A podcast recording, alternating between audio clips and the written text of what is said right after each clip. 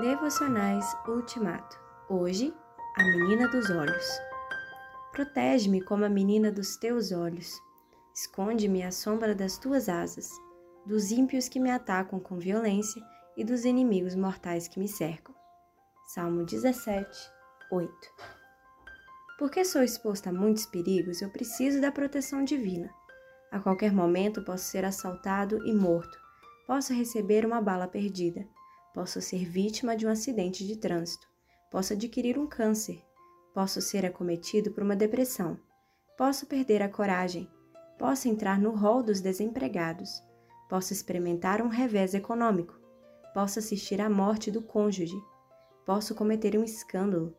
Posso sofrer uma crise de fé. Posso negar três vezes o Senhor Jesus Cristo. Posso me apaixonar por uma Batseba.